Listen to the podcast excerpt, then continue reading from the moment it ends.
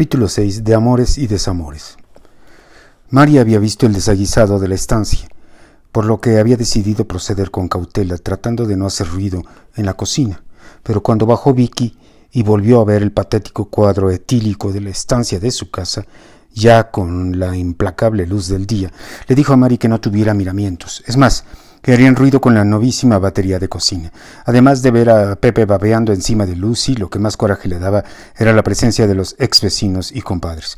Sobre todo Arcadio, que siempre fue un convenenciero, lascivo, maleducado, lambiscón y pelado, es decir, irrespetuoso. Vicky siempre supo que la amistad de Arcadio y Pepe existía solo porque aquel le traía ganas a ella. Vicky reconocía la mirada lúbrica de Arcadio y por eso le repugnaba. Ahora, al interés de la posibilidad imposible de acostarse con Vicky, se sumaba el interés económico. Vicky entonces hizo una orquesta con las sartenes, instando con cara de bulldog a que los compadres ahuecaran el ala, o sea, que se largaran lo antes posible. Claro, Pepe los había traído desde la colonia Quinto Sol 1 en su Hummer, así que Victoria también despertó a sartenazo limpio al susodicho. Los tres despertaron casi tirándose al piso pensando que habían sido atacados por Al Qaeda o por secuestradores somalíes. Vecinitos, les ruego que se vayan a su casa porque ya amaneció. Arcadio de inmediato revisó las piernas desnudas de Vicky, que vestía una bata de seda que acababa de comprar en el Palacio de Hierro. Vicky se tapó como pudo y miró a su comadre. ¿Te gustó tu almohada humana, comadre? preguntó con ironía refiriéndose a Pepe. Un poco babosa, ¿no? Híjole, perdón, compadre, perdón, neta, aclaró Lucy sin convicción. ¿Por qué corres a mis invitados? Preguntó desafiante Pepe, inflándose para parecer más grande, como en la fábula del sapo y el buey. Pero Vicky no se amílanó. Subió la barbilla y dijo calmadamente, porque se empedaron en mi casa. Vomitaron, babearon y quién sabe qué más. Y ya es el día siguiente. ¿Tu casa? preguntó Pepe profundamente herido. Sí, ¿o la compraste tú? Pepe sintió dolor en la médula de los huesos.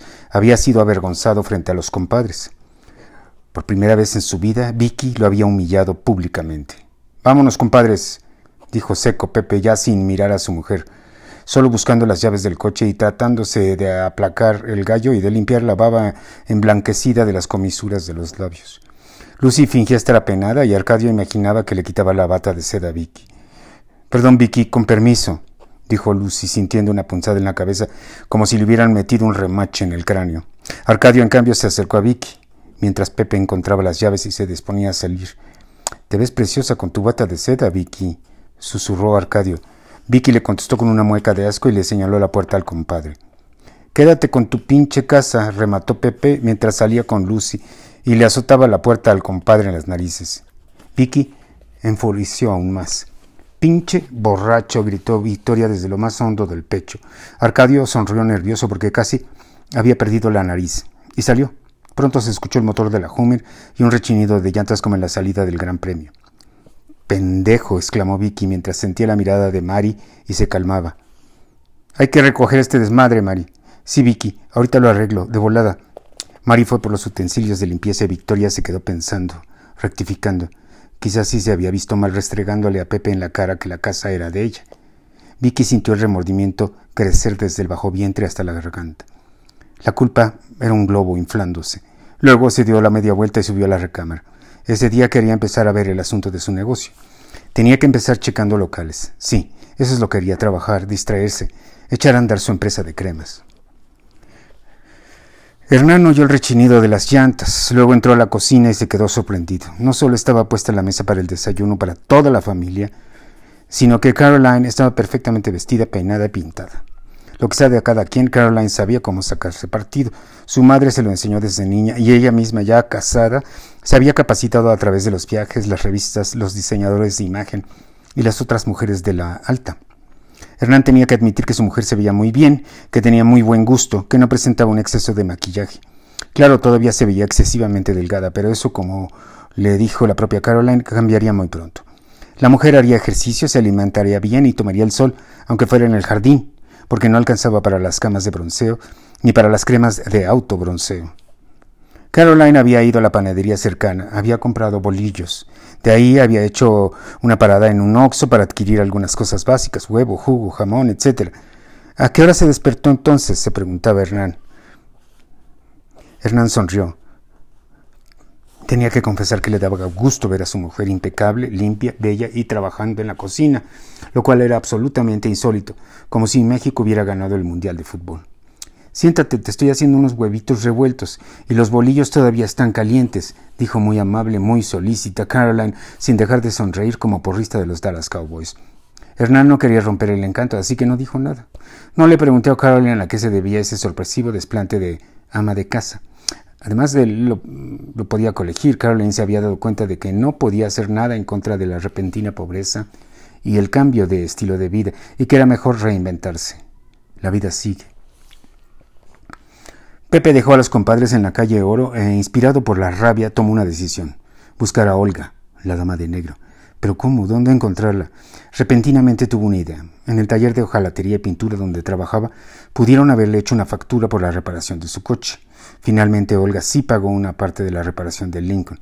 Quizá Letty tendría la dirección. Claro, lograr que Letty le diera la dirección de esa mujer era otro cuento.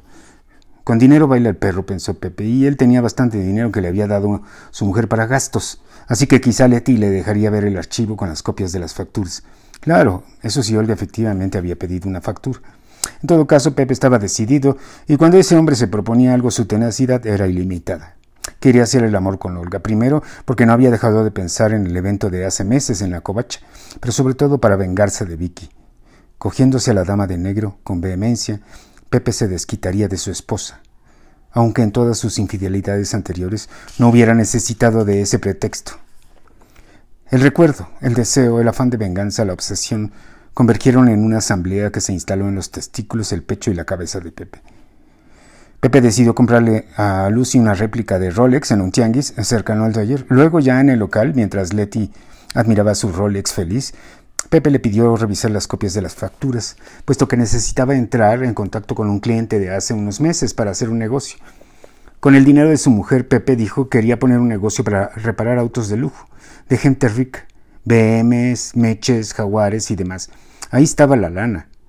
Letty creía que el Rolex era un símbolo del amor de Pepe, así que lo dejó revisar el archivo. Después de un rato, Pepe se dio cuenta de la factura del Lincoln de Olga y apuntó la dirección. Letty, gracias al regalo, estaba querendona y le preguntó a Pepe si podían repetir la experiencia del día anterior, la de la Hummer en el estacionamiento del centro comercial. Pero Pepe le dijo que tenía que hablar con el cuate ese, el del business, y que estaba muy ocupado. Letty se enfurruñó, pero no dejaba de mirar su reloj que de disque de oro. Pepe le había dicho que era auténtico y que tenía 14 quilates. Letty lo consideró casi como un anillo de compromiso.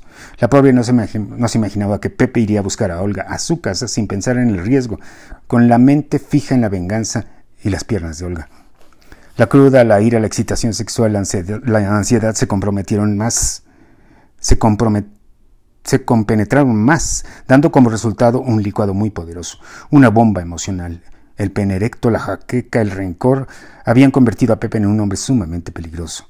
Pero cuando Pepe estaba buscando la casa de Olga, Arcadio, quien tenía que ir a trabajar, vio la Hummer. Él iba en su Valiant humeante y le llamó la atención que su compadre siguiera en Ciudad Mesa, sobre todo por rumbos más cercanos al aeropuerto. Arcadio decidió seguirlo. Pepe llegó hasta la casa de Olga, una residencia enorme de cuatro pisos, aluminio dorado, balaustradas, puertas gigantes de cobre y terrazas con plantas. La casa destacaba al lado de las otras, mucho más pequeñas y sin acabados. Aquí la ostentación era clarísima. La casa estaba sobrecargada como el Palacio de Versalles. A través de las ventanas se podían ver unas cortinas como del castillo de Chapultepec en tiempos de Maximiliano, con galerías doradas y plateadas. Pepe se detuvo. No podía simplemente ir allí y tocar el timbre, así que decidió esperar. A una distancia prudente, Arcadio, bebiendo agua copiosamente, vigilaba al compadre. ¿Qué estaba haciendo Pepe frente a esa casa tan grande y brillante? Si tenía una diligencia, ¿por qué no bajaba y tocaba el timbre?